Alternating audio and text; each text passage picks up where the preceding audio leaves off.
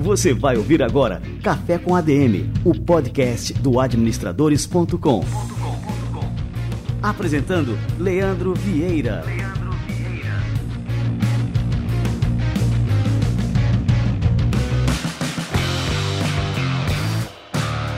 Fala galera, estamos começando mais um Café com ADM, a sua dose de cafeína nos negócios, e este é o nosso episódio número 178.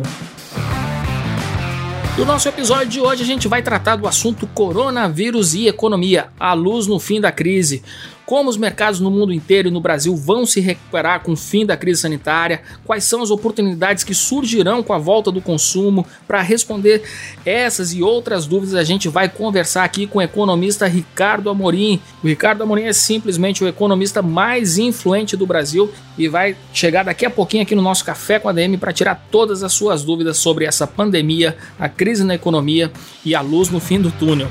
Daqui a pouquinho ele chega por aqui.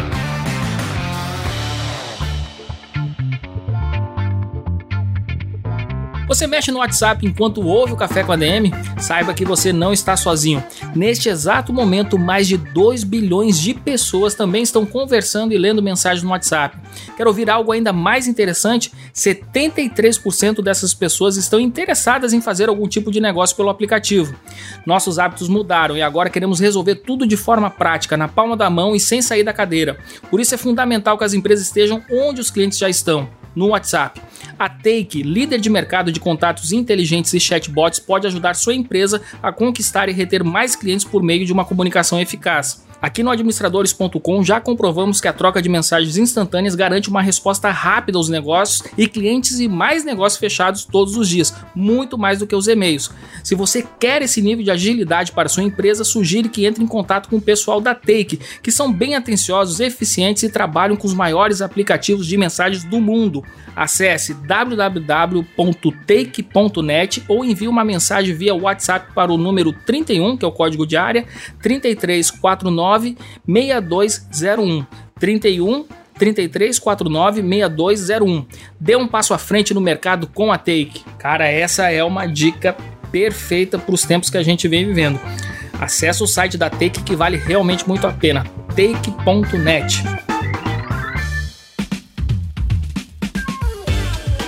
E antes de mais nada, quero deixar aqui uma super dica. Eu tô falando desses caras todas as semanas, mas realmente vale muito a pena.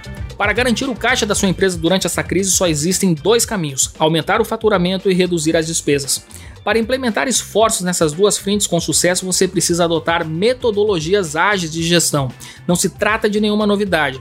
Esses métodos são usados há décadas com resultados comprovados. Basta observar empresas como Zara, Apple, McDonald's e como elas conseguiram encurtar os ciclos de lançamentos de novos produtos no mercado. Então, se você quer saber como enxugar os processos e aumentar o faturamento da sua empresa com uma gestão ágil, ouça o podcast Os Agilistas, grande parceiro do Café com a DM. O podcast é uma iniciativa da DTI Digital e explica semanalmente o que é e como implementar um modelo mais eficaz de gerenciamento. Diferencie-se hoje para lucrar mais amanhã. Ouça agora e siga os agilistas no Spotify. E por falar em agilistas, essa semana eu gravei com a turma dos agilistas uma entrevista lá contando o caso do administradores.com, todos os perrengues que a gente passou por aqui. Foi uma conversa super divertida e tenho certeza que você vai curtir bastante. Fica ligado nos agilistas que eu não sei quando que a nossa entrevista lá vai ao ar, mas você aproveita e já confere todos os conteúdos que eles publicam lá todas as semanas nas quintas-feiras. Muito bem, galera, muito bem. Vamos fazer o nosso coffee breakzinho de hoje?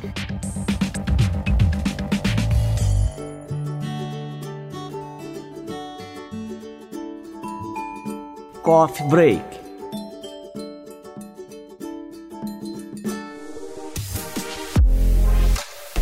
No nosso Coffee Break de hoje eu trago uma dica de um filme que estreou há pouco na Netflix, mas que tá assim sensacional, merece ser premiado pela qualidade de roteiro. Foi uma coisa extremamente inovadora, me surpreendeu bastante.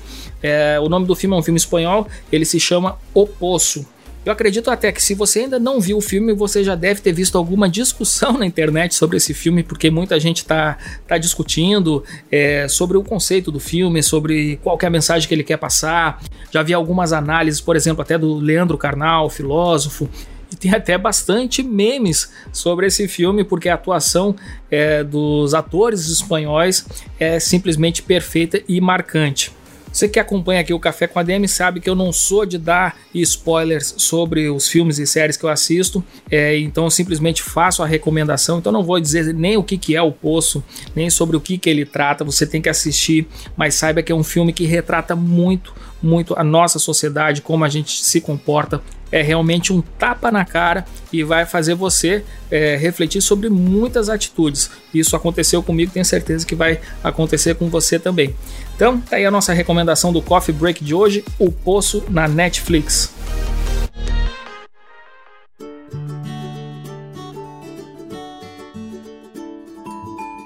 Coffee Break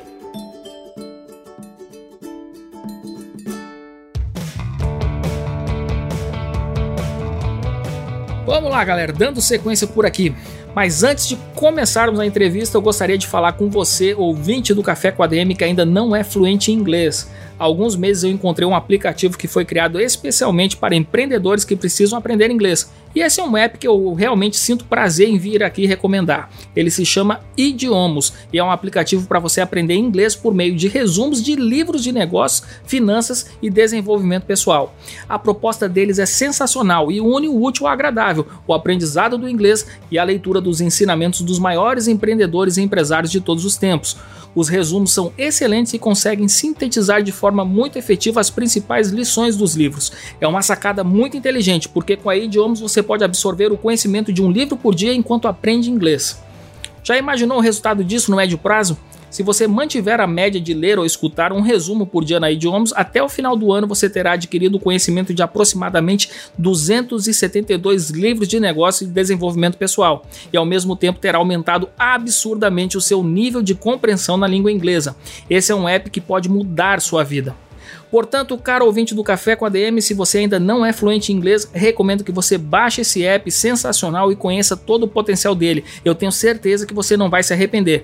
Para facilitar, eu vou deixar o link para download do app na descrição desse episódio, mas basta você procurar tanto na App Store como na Google Play por idiomas.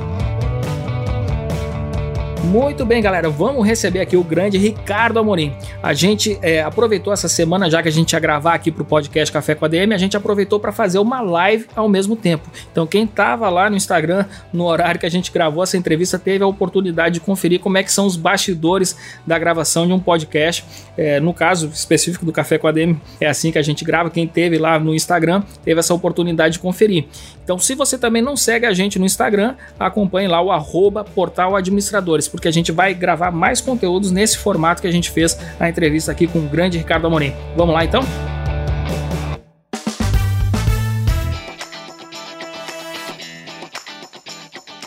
Ricardo Amorim é presidente da Rican Consultoria, empresa de palestras e consultoria na área de negócios e economia global. Ele é economista formado pela USP e pós-graduado em Administração e Finanças Internacionais pela ESSEC de Paris. Atua no mercado financeiro desde 1992, com passagens em Nova York, Paris e São Paulo, sempre como economista e estrategista de investimentos. Ele já foi eleito pela Forbes como uma das 100 pessoas mais influentes do país é, e o economista também mais influente do Brasil. Atualmente ele apresenta o programa Manhattan Connection da Globo News e dirige o podcast Economia Falada, que eu sou um verdadeiro fã. Ricardo Amorim, seja muito bem-vindo ao nosso Café com a DM.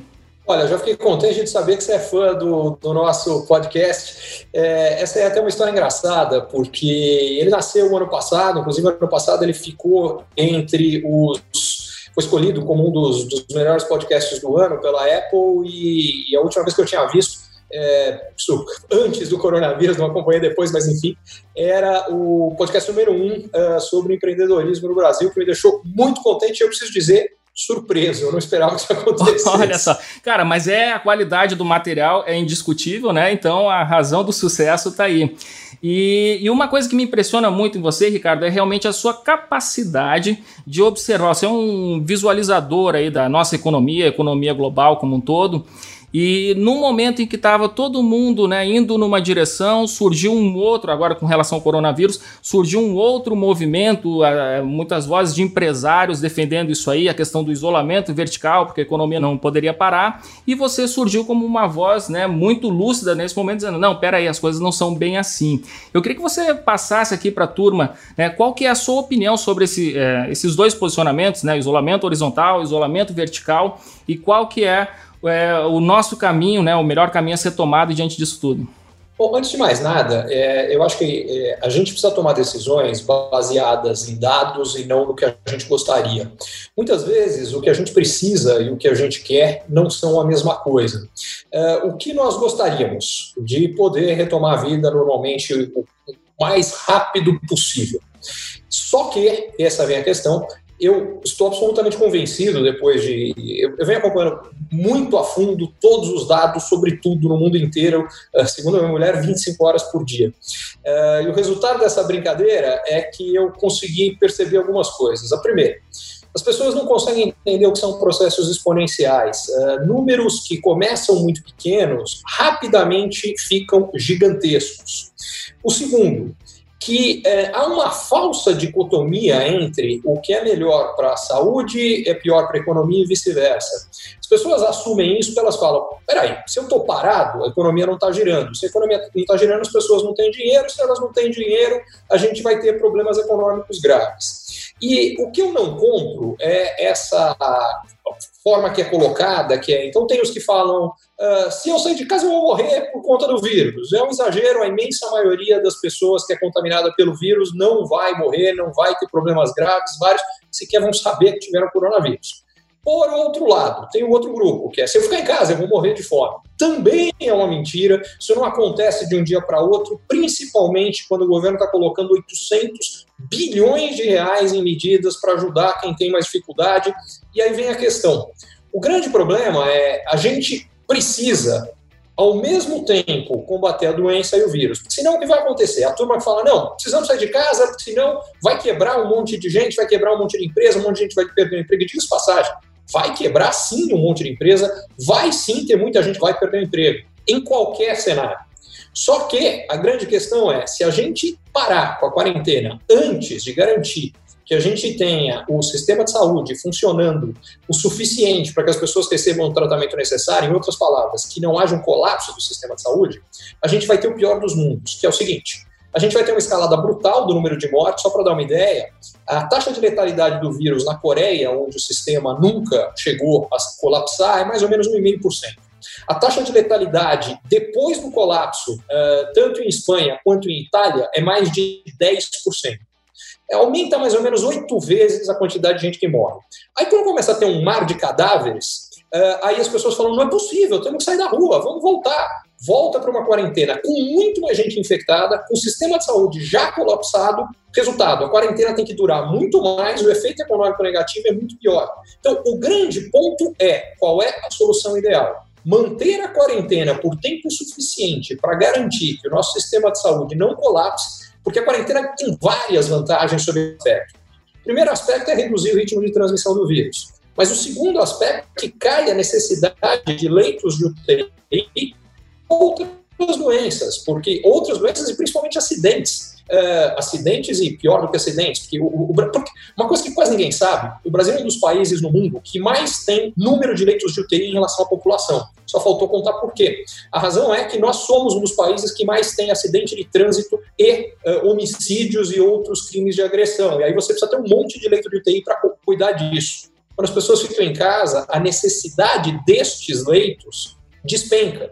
Então você libera mais leitos para serem usados para cuidar do corona. Em segundo lugar, a gente ganha tempo, porque o pessoal fala, pô, mas se eu ficar em casa agora e sair depois, uh, a gente vai ter depois um, um, pico, é verdade. Só que nesse meio tempo, a gente constrói um monte de hospital de campanha, consegue ter um monte de respiradores que nós não temos, depois a gente consegue manter um nível por mais tempo menor dentro da capacidade de resposta do sistema de saúde. E aí volta uma outra coisa fundamental chamada confiança que não adianta falar para as pessoas que elas podem ir para a rua enquanto elas continuam preocupadas, que elas vão ser contaminadas e elas ou outras pessoas para as quais elas passem podem ter problemas graves de saúde, porque as pessoas não vão gastar. Se você achar que vai faltar dinheiro no futuro, você não vai gastar hoje. E não vai haver um efeito econômico benéfico dos que querem acabar rapidamente com a quarentena. Então, o que eu quero deixar bem claro com isso tudo é o seguinte: eu, olha, eu sou economista, porque uma das coisas que as pessoas falam, ah, não, mas você não está entendendo o impacto econômico. Olha, desculpa, se tem alguém que está entendendo o tamanho do impacto econômico, ele vai ser gigantesco, ele vai ser cruel,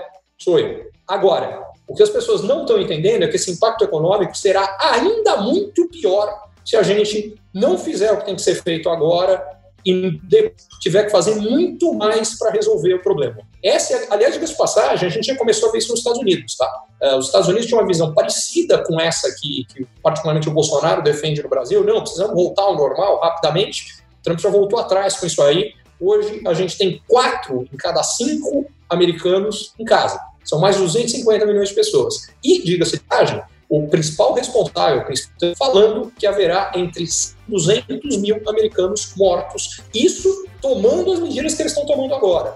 E é por isso que eu estou falando, a gente não pode deixar chegar nesse ponto no Brasil. A gente está falando dos Estados Unidos. Imagina no Brasil, onde as condições de saúde são piores, onde a gente tem um milhão de outros problemas. Agora a gente tem uma grande sorte aqui no Brasil que a gente está podendo assistir essas coisas que estão acontecendo no mundo antes. Né? Então a gente viu o que aconteceu, por exemplo, na, na Itália, a gente viu que, a, o que está acontecendo lá na Espanha, viu o que está acontecendo nos Estados Unidos. A gente tem a oportunidade aqui no Brasil de saber né, de todos os movimentos que o mundo tem tomado né, e o que, que a gente deve tomar com base nesses exemplos. A gente não precisa repetir o erro dos outros, né? É verdade, e eu acho que tem uma outra vantagem, que é quanto depois um país chega nessa crise, porque é bom entender isso vai acontecer para o mundo inteiro, tá? Ele tem a vantagem não só de poder aprender com erros e acertos dos outros, mas mais do que isso, a gente vai avançando mais no tratamento e, quem sabe, em algum momento, no próprio desenvolvimento de uma vacina. Então, é, ganhar tempo é importante também do ponto de vista da evolução do conhecimento científico com relação à doença. Uh, então, uh, os chineses, foram os primeiros que tiveram que lidar com isso, nesse sentido, eles estavam pior preparados, mas à base de medidas muito duras, eles isolaram também uh, algumas centenas de milhões de pessoas, usaram tecnologia de forma muito agressiva para monitorar todo mundo, testaram todo mundo. Aliás, o que mais funcionou no mundo foi exatamente uma conjunção de testar o máximo possível, isolar. Quem conseguiu fazer isso muito rápido não teve necessidade de uma quarentena, mas o Brasil já perdeu esse, ponto, a gente já passou desse ponto, não dá mais para a gente fazer isso. Uh, e nos casos que não foi possível só resolver com aquelas duas estratégias, em alguns casos foi, aí somou-se a isso a quarentena. É, Ricardo, ontem a gente teve uma entrevista com o Atila Yamarino no Roda Viva. O Atila ele pintou um cenário né, que é, não é muito animador para a gente, né? É que o mundo que existia antes do coronavírus ele não tem como existir mais. Como é que você enxerga assim essa declaração? Isso me chamou muita atenção e foi até alguma coisa assim que me tirou um pouco ali o sono de noite, né? É, aquele mundo de, de, antigamente já não existe mais. Antigamente que eu estou falando é de, de, três semanas atrás, né? Isso é, você enxerga também dessa forma? Eu não vi a, a, entrevista dele, então não posso falar nada sobre a entrevista. O que eu posso dizer é que ele está absolutamente correto que o mundo é antes e depois do coronavírus. Para a gente entender o que está acontecendo agora, a gente precisa entender que nós estamos vivendo nesse momento a experiência que, para a geração que está viva hoje, talvez exclusivamente com exceção de quem uh, estava vivo na Segunda Guerra Mundial e a viveu de uma forma intensa, o momento mais marcante das nossas vidas. O que, que isso quer dizer? De fato, a gente primeiro vai passar, está passando e ainda vai passar por momentos difíceis. O que eu não tenho dúvida nenhuma é que a gente vai superar isso aqui. É, a questão que eu tenho sim grandes dúvidas é o tamanho dos custos, tanto humanos quanto econômicos. Isso ainda não está claro e vai depender das respostas que nós dermos daqui para frente. E aí vem a grande questão: o mundo será diferente. Agora, ele pode ser melhor ou pode ser pior. E isso depende do que nós vamos fazer. Deixa eu dar alguns exemplos de algumas coisas que eu acho que são importantes. Por exemplo, uma coisa que eu sinto uma necessidade brutal, que não está acontecendo, é uma coordenação em todos os níveis das respostas que nós damos à crise. O que eu quero dizer com isso? Para pegar um exemplo que aconteceu ontem. A Índia ontem anunciou que ela proibiu a exportação de cloroquina, que é um remédio que é usado contra a malária e que ainda está sendo testado, a gente não sabe, mas espera-se que possa ser um tratamento eficiente também contra o coronavírus. É, ela já tinha proibido antes a exportação de 26 outras moléculas que são a base de vários outros medicamentos. A Índia é hoje disparado o maior produtor mundial das moléculas de, de, de uh, medicamentos. O significa o seguinte: por que a Índia está fazendo isso? Porque o presidente indiano responde pela população da Índia. Eles têm hoje 1,3 bilhão de pessoas em lockdown, o país inteiro está fechado, e ele fala: Bom, eu preciso garantir que a gente tem aqui o que a gente precisa. É um país miserável. Seja, tem muita gente falando: Não, o Brasil é um país pobre. O Brasil não é um país pobre. O Brasil é um país de renda média. Índia é um país. A renda per capita da Índia é um quinto da renda per capita brasileira. Então ele está fazendo o que, do ponto de vista dele, faz sentido, mas que pode ser um caos para o mundo e que, diga-se passagem, vai ter impacto negativo na própria Índia, porque nenhum país, mesmo que consiga resolver o problema da doença sozinho, ele está livre de ter novos surtos. A gente já está vendo esse problema na China. A China, que aparentemente teria controlado a doença, uh, já tinha estava ontem aconteceu o contrário. Xangai fechou todos os pontos turísticos, falou para todo mundo ficar em casa de novo, porque é o que parece uh, já estavam aparecendo mais casos do que eles conseguiriam controlar e simplesmente porque os testes, aqueles testes rápidos, uh, se não muito bem feitos, o problema não é a qualidade do kit do teste, a execução do teste ele tende a dar vários falsos negativos. E aí o resultado disso aí é que eles acham que a situação está mais controlada do que está e dá um problema. Moral da história, no que eu quero chegar nisso. Um país que resolva a situação, mas que isole, vai ter um custo econômico de ficar isolado, fora do resto da economia mundial, que é absolutamente insustentável. Ele morre pela economia, um país que fizer isso. Então não adianta um país resolver isso. Nós, como humanidade, precisamos resolver esse desafio. E para que isso seja possível, a gente vai ter que coordenar ações. A OMS, a ONU, os grandes líderes do G20 vão ter que se unir e tomar decisões que sejam boas de uma forma coletiva. Porque eu não estou querendo apontar o dedo para a Índia aqui, não. Tá? O que a Índia fez com Uh, especificamente com os medicamentos, os Estados Unidos estão fazendo com outras coisas, o Brasil está fazendo com outros produtos, uh, enfim, pode chegar um ponto que alguns países vão fazer isso com comida, por exemplo. O Brasil, nesse sentido, está muito bem posicionado, mas pode ter um problema gravíssimo de falta de alimentos em outros locais do mundo. Então, ou a gente coordena isso de uma forma eh, inteligente e que faça sentido para todo mundo, ou o problema aumenta. E eu acho muito difícil coordenar isso. Acho que a situação vai ter que ficar pior até chegar ao ponto que haja uma coordenação.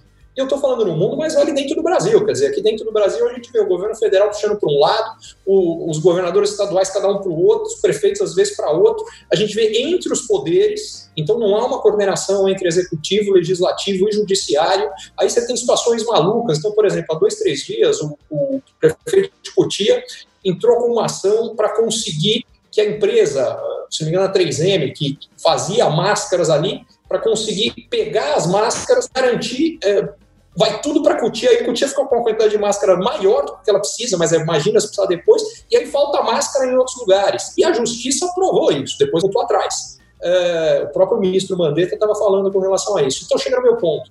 Uma das esperanças que eu tenho de um novo mundo melhor é um novo mundo onde nós sejamos capazes de olhar mais para o que nos une e menos para o que nos divide, o que nos separa. Porque como humanidade, o vírus ele não está nem aí para as fronteiras geográficas dos países. Se Israel e Palestina são capazes de se unir para enfrentar um inimigo comum, que é o vírus, eu acho uma loucura, um absurdo que nós no Brasil não sejamos capazes de fazer isso.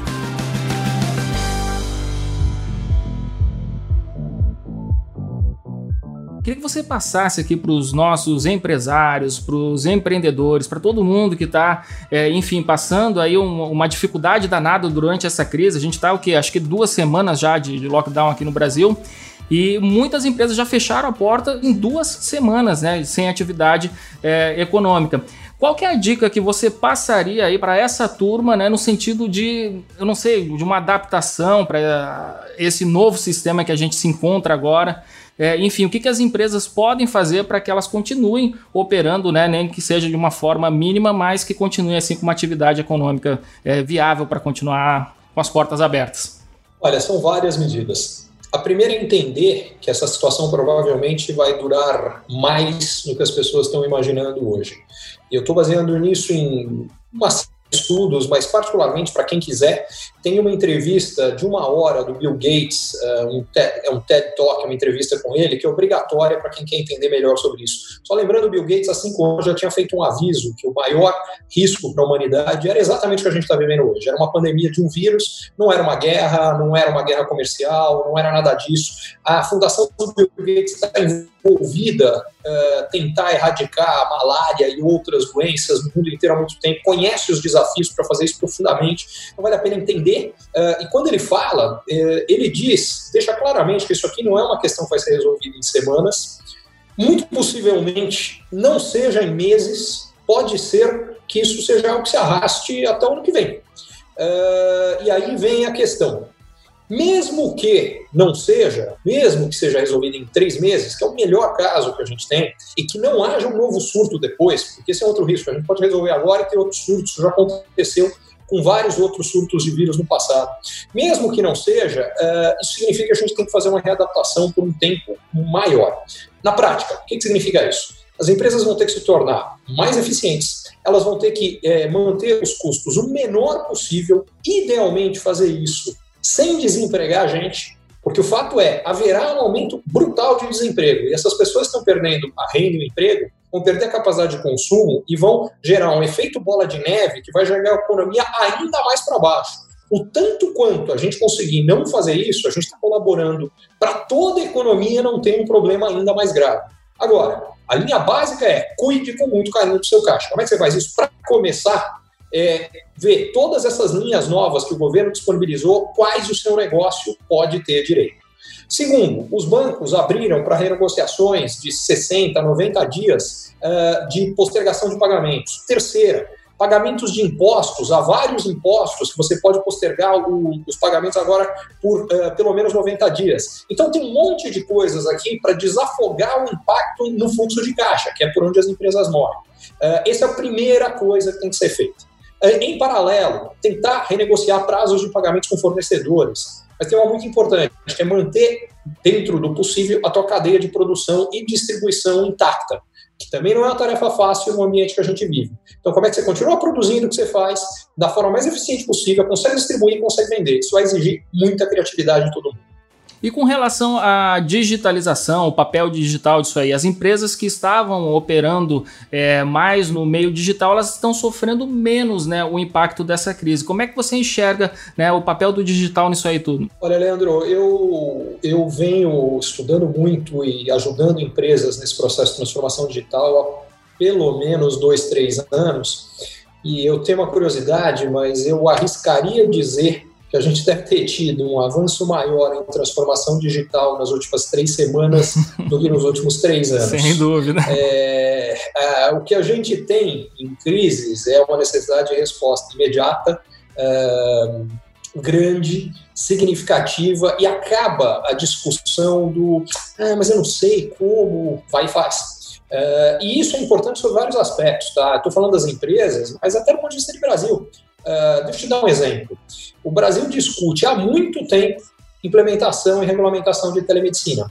Agora passou. É, porque fica claro que nesse momento ele é absolutamente fundamental, mas a gente precisaria ter esperado tanto, a gente já poderia estar mais avançado. Por exemplo, EAD, ensino à distância, que eu não gosto nem do nome, porque o ensino à distância ele leva como base a importância da distância física, é isso que ele está focando.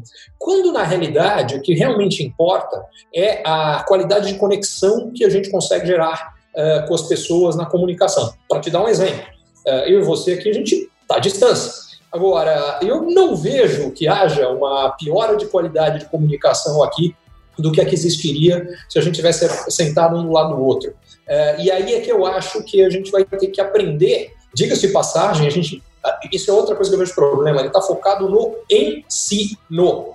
E na realidade o que importa é o outro lado, que é a aprendizagem, é do lado de quem recebe. A gente vai ter que mudar a forma de pensar. Só que a tecnologia tem um papel fundamental, e eu acho que é exatamente isso que vai crescer. O uso de tecnologia em um monte de coisas. No caso do ensino, que é o exemplo que eu dei, a gente tem que começar a pensar em aprendizagem mediada pela tecnologia. Esse é o fator fundamental. E essa mudança de mentalidade leva a uma mudança de escolhas, que por sua vez levam a uma mudança de resultados. E vale dizer também, é, Ricardo, que a questão do EAD também poderia ser aplicado às escolas agora, né? As nossas crianças estão de férias e eu não vejo necessidade disso se a gente tivesse, por exemplo, plataformas já atendendo essas escolas para que as crianças continuassem estudando à distância, né? É, Leandro, agora na realidade o que está acontecendo é que a gente está aumentando o que, diga-se de passagem, eu acho que é a raiz de um dos maiores problemas brasileiros Uh, os brasileiros normalmente focam muito no problema de distribuição de renda, e obviamente ele é grave,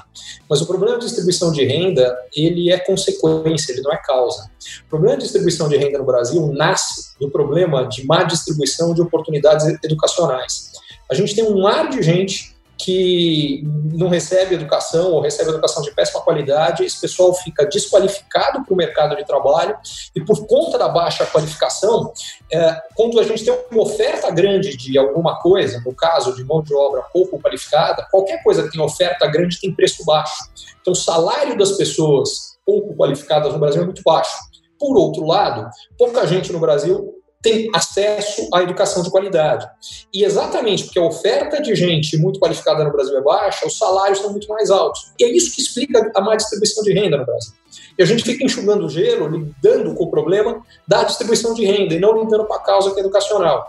E como eu dizia, esse problema está sendo agravado agora porque as melhores escolas, as escolas uh, que já estavam mais avançadas no meio digital, que já têm mais tecnologia, escolas particulares, que os próprios alunos têm acesso à conexão melhor, um monte de coisa, esse pessoal não está de férias, esse pessoal continua tendo aula e está aprendendo um monte de coisas novas que vão ser úteis para a vida inteira. Entre outras coisas, diga-se passagem, eu vejo isso aqui em casa. Gera um processo no qual nós, pais, uh, e eu preciso dar o mérito aqui, a minha esposa tem feito imensamente mais do que eu nisso aqui, uh, estamos podendo participar muito mais da educação dos nossos filhos do que a gente participa normalmente. E, e isso aqui uh, vem o ponto. Pessoal, em geral, que já tem a melhor educação, agora está tendo a melhor educação. O pessoal que, em geral, não tem educação tão boa, agora não está tendo educação nenhuma. Então está piorando esse gap e isso é uma coisa muito grave.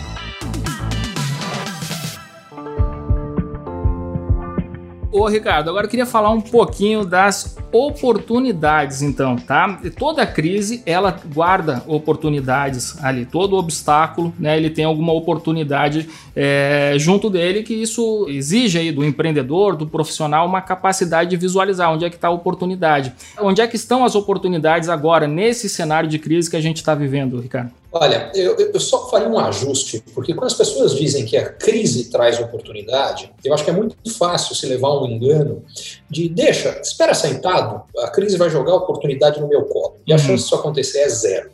O que as crises fazem é criar situações nas quais, se nós nos movermos para criarmos as oportunidades nessas situações, as oportunidades são muito maiores do que em situações normais. Que basicamente, gente, é o seguinte quando as coisas estão estabilizadas, quando as coisas estão tranquilas, a diferença entre quem toma decisões melhores e quem não toma, a diferença de resultados, ela é pequena. É claro que um vai melhor do que o outro, mas a diferença entre o melhor e o pior é relativamente pequena. Quando as coisas ficam complicadas, a diferença de resultado entre quem toma as decisões certas e vai bem e quem toma as decisões erradas é quem vai errado, o negócio morre, o negócio quebra, ele fica para trás. E quem vai bem, por outro lado, tem um potencial de ganho muito maior. É dessas oportunidades que a gente está falando. Deixa eu mostrar isso na prática, vai. Uh, o último grande movimento global que a gente teve, que, diga-se passagem, é pequeno em relação ao que a gente está vivendo agora, que foi a crise financeira global de 2008 2009, ela gerou um monte de mudanças e um monte de oportunidades que muita gente nunca nem percebeu. Deixa eu dar um exemplo. Uh, duas das empresas, duas dos gigantes que surgiram depois dessa crise, os dois nasceram exatamente nessa crise, de 2008 para 2009, são Uber e Airbnb.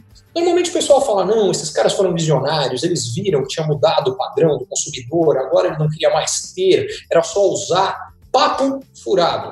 O que esses caras viram foi o seguinte, Crise de 2008, 2009. Pegar o dado de janeiro de 2009. Em janeiro de 2009, na Espanha, de cada 100 jovens de 18 a 25 anos, 15 tinham emprego, 85 não tinham. Havia o maior desemprego na Europa e nos Estados Unidos desde a Grande Depressão. E não havia perspectiva de que isso fosse resolvido rápido. Um monte de jovens tinham apartamentos e automóveis parados. E eles falaram: quer saber? Eu vou ter que pagar para ver, vou experimentar esse negócio. Então, a resistência que as pessoas tinham para colocar gente que antes uh, seria colocar um desconhecido em casa ou no teu carro, eles falaram, vou experimentar. Eles foram experimentar porque eles não tinham outra opção.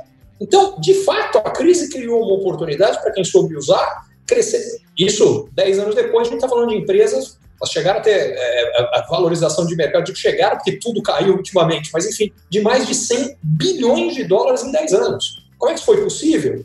Porque eles souberam usar as mudanças causadas pela crise para eles criarem as oportunidades. E é exatamente isso que eu acho que a gente tem que fazer dessa vez. Uma das coisas tão claras é vai mudar o nosso perfil de como viver, de como fazer as coisas. Ainda não está 100% claro exatamente como. Quem conseguir entender melhor, aliás, diga de passagem, é uma das coisas que eu estou estudando para burro, mas eu ainda tenho por hora mais perguntas do que respostas. Uh, mas quem conseguir entender para onde são essas mudanças e tomar as decisões corretas, vai ter uma vantagem comparativa gigante e as maiores oportunidades que qualquer um de nós já teve nas nossas vidas. Agora, tarefa fácil? Nunca é. Agora, se alguém prometeu moleza para alguém, eu tenho uma triste, uma triste é, mensagem aqui. Foram enganados. Nunca existe moleza. O que existe é trabalho duro, planejamento bem feito e, e aí sim os resultados aparecem. Muito bom. Estou até aqui com o meu livro aqui de cabeceira, que é o Obstáculo ao Caminho, do Ryan Holiday, que fala exatamente isso, né? Não, não, não existe caminho fácil. A gente sempre vai encontrar obstáculos no nosso caminho. Posso aproveitar, já que você falou desse livro, o livro é muito bom, eu gosto muito do Ryan Holiday também. Para quem uh, não fizer isso, já falando em podcast, podcast do Ryan Holiday, que é o, o Daily Stoic, para quem fala inglês, é sensacional. É exatamente como você desenvolver a habilidade de lidar com as dificuldades da vida uh, de uma forma mais tranquila. É um espetáculo, recomendo fortemente. Tá, esse também é ó, do lado do Economia Falada. Alguém perguntou como é que era o nome do teu podcast aqui, ó. Economia Falada. O Day Stoic também é aqui, tá, tá direto no meu também. Spotify.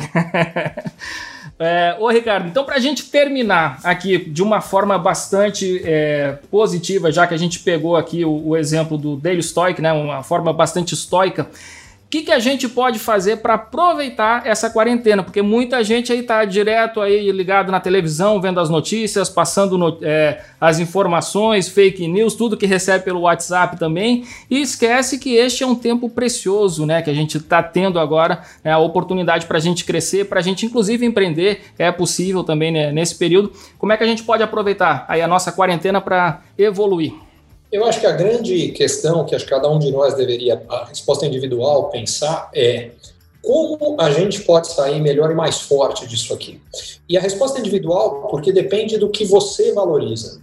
Agora, tem muita gente que sempre quis aprender alguma coisa e nunca fez, porque não tem tempo. Qual é a desculpa agora? Uh, tem muita gente que falava, se eu tivesse tempo, eu dedicaria a isso ou aquilo. Então, dedique. No meu caso, por exemplo, eu acho que, para mim, o que está sendo a grande bênção, e uma bênção que eu preciso reconhecer, difícil de equilibrar com o, a minha função que eu vejo, que é ajudar as pessoas a entenderem melhor o que está acontecendo, poderem tomar melhores decisões e, por consequência, sofrerem muito menos na situação. Porque, no meu caso, que eu ia falar é uma das coisas que eu imaginei é que eu teria mais tempo, eu tenho tido menos, é, não mais. Agora, para mim, o que está sendo a grande bênção, eu diria, é, ainda assim, eu estou 24 horas por dia agora junto com os meus filhos. Isso é valioso, precioso. Eu tenho filhos pequenos e estou tendo a chance de poder participar mais do dia a dia deles do que eu tenho uh, normalmente. E estou tentando fazer o possível, ainda que eu esteja conseguindo preciso ser franco, muito menos do que eu gostaria, muito menos do que eu acho que eu deveria, uh, mas tentar valorizar o que para mim é a coisa mais importante que tem, que é a minha família. E eu acho que essa é uma pergunta que cada um tem que se fazer e encontrar suas respostas individuais. Pô, Ricardo, queria te agradecer muito aqui a presença. Vou dizer aqui no nosso podcast Café com a DM, mas estamos ao vivo também aqui pelo Instagram. É, eu quero pedir desculpa para a turma que, é, que, teve muito comentário aqui. Eu não consegui acompanhar porque aqui falei para vocês aqui no início, né? A gente está tocando violão, tocando gaita e bateria tudo ao mesmo tempo. Então não foi possível ler aqui os comentários, mas essa live ela fica disponível aqui no nosso Instagram durante 24 horas e na sexta-feira o episódio Café com a DM vai estar no ar, né? Então vocês podem é, também ter acesso ao conteúdo que foi gerado aqui hoje, brilhantemente pelo nosso amigo Ricardo Amorim. Ô, Ricardo, muito obrigado mesmo, cara. Obrigado, Leandro. Eu vou deixar aqui, você já falou do Economia Falada, eu vou deixar uma outra dica para quem quiser acompanhar. Uh, eu estou fazendo uma cobertura bastante intensiva uh, do que é o coronavírus, os impactos econômicos, as oportunidades, das estratégias. Uh, quem quiser acompanhar isso, eu estou em todas as redes sociais. No Instagram, a minha rede é arroba ricamorim, R-I-C-A, Amorim com M de Maria. No Twitter é arroba ricaconsult, então é R-I-C-A-M e consult, de consultor sem o, o OR no final. Uh, em particular, para quem quiser ver como é que esse negócio está avançando, diariamente, eu comecei isso ontem, eu venho uh, analisando isso há duas semanas, mas resolvi que eu vou começar a publicar a evolução das estatísticas no mundo inteiro e o que elas estão uh, projetando para frente com relação, porque é baseado nisso que a gente vai ver, estamos vencendo, não estamos, não precisa ficar mais, não precisa ficar menos, e com isso a gente consegue ver o lado econômico e como projetar isso. Então, recomendo fortemente para quem quiser acompanhar, e para ser franco, acho que hoje em dia todo mundo deveria dar uma acompanhada aí. Show de bola, valeu demais, Ricardo Amorim. Pessoal, muito obrigado também pela atenção até agora. E a live vai estar disponível, vocês podem compartilhar, tem um aviãozinho aqui embaixo, vocês podem compartilhar aí com seus amigos, né? E acompanhar o Ricardo Amorim em todas as redes sociais também. Valeu, Ricardo, um grande abraço e abraço a todos. Valeu, gente. Cuidem-se todos muito. Eu não tenho dúvida nenhuma que a gente vai sair dessa. E o que eu espero é que cada um faça a nossa parte, que a gente saia quanto antes e, e com o menor custo possível.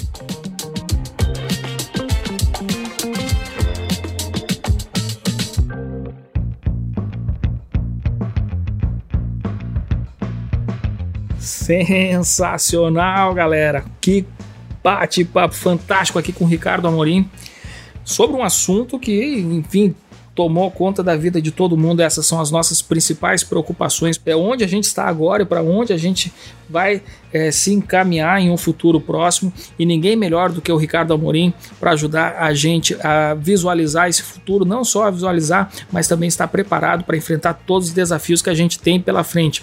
Eu gostei muito de ver que a gente está bastante alinhado aqui também com relação a, a essa visão estoica. E eu gostaria de terminar esse programa. Tomei a liberdade aqui de traduzir um pequeno post aqui do Daily Stoic que eu acho que cabe como uma luva para esse momento que a gente está vivendo agora. Premeditatio malorum, literalmente a premeditação dos males Trata-se de um exercício estoico de imaginar situações que podem simplesmente dar errado. Isso nos ajuda a nos preparar para os reveses inevitáveis da vida e a desenvolver resiliência diante da incerteza. Nem sempre conseguimos realizar nossas intenções, mesmo que tenhamos feito tudo para merecer. Nem tudo é tão claro e direto quanto pensamos. Psicologicamente, devemos nos preparar para essas situações. Sêneca escreveu: Abre aspas. O que é completamente inesperado é mais esmagador em seus efeitos e o que é imprevisível aumenta o peso de um desastre. Essa é uma razão para garantirmos que nada nos pegue de surpresa. Devemos projetar nossos pensamentos à nossa frente a cada momento e ter em mente todas as possíveis eventualidades, ao invés de apenas seguirmos o curso natural dos eventos. Ensaios em sua mente: exílio, tortura, guerra, naufrágio, Todos os termos de nossa sorte humana devem estar diante de nossos olhos. Fecha aspas. Ao fazer esse exercício, Sêneca estava sempre preparado para dificuldades e pronto para enfrentar qualquer destino. Ele estava preparado para a derrota e estava preparado para a vitória. Como diria Sêneca, os inesperados golpes da fortuna são mais pesados e dolorosos, e é por isso que o homem sábio pensa neles com antecedência. O estoico não encara esse ato de visualização negativa como pessimismo, mas simplesmente como uma característica de seu otimismo autoconfiante. Adote também este exercício. Premeditate malorum. Mantenha-se igualmente preparado e fortalecido para qualquer possibilidade. Antecipação não facilita as coisas magicamente, é claro, porém, quanto mais preparados estivermos, mais aptos estaremos para seguir em frente, apesar das possíveis dificuldades. É isso aí, galera. Este foi o nosso Café com ADM de número 178. Na semana que vem a gente volta com mais cafeína aqui para vocês, beleza? Então até a próxima semana em mais um episódio do Café com ADM, a sua dose de cafeína nos negócios. Até lá.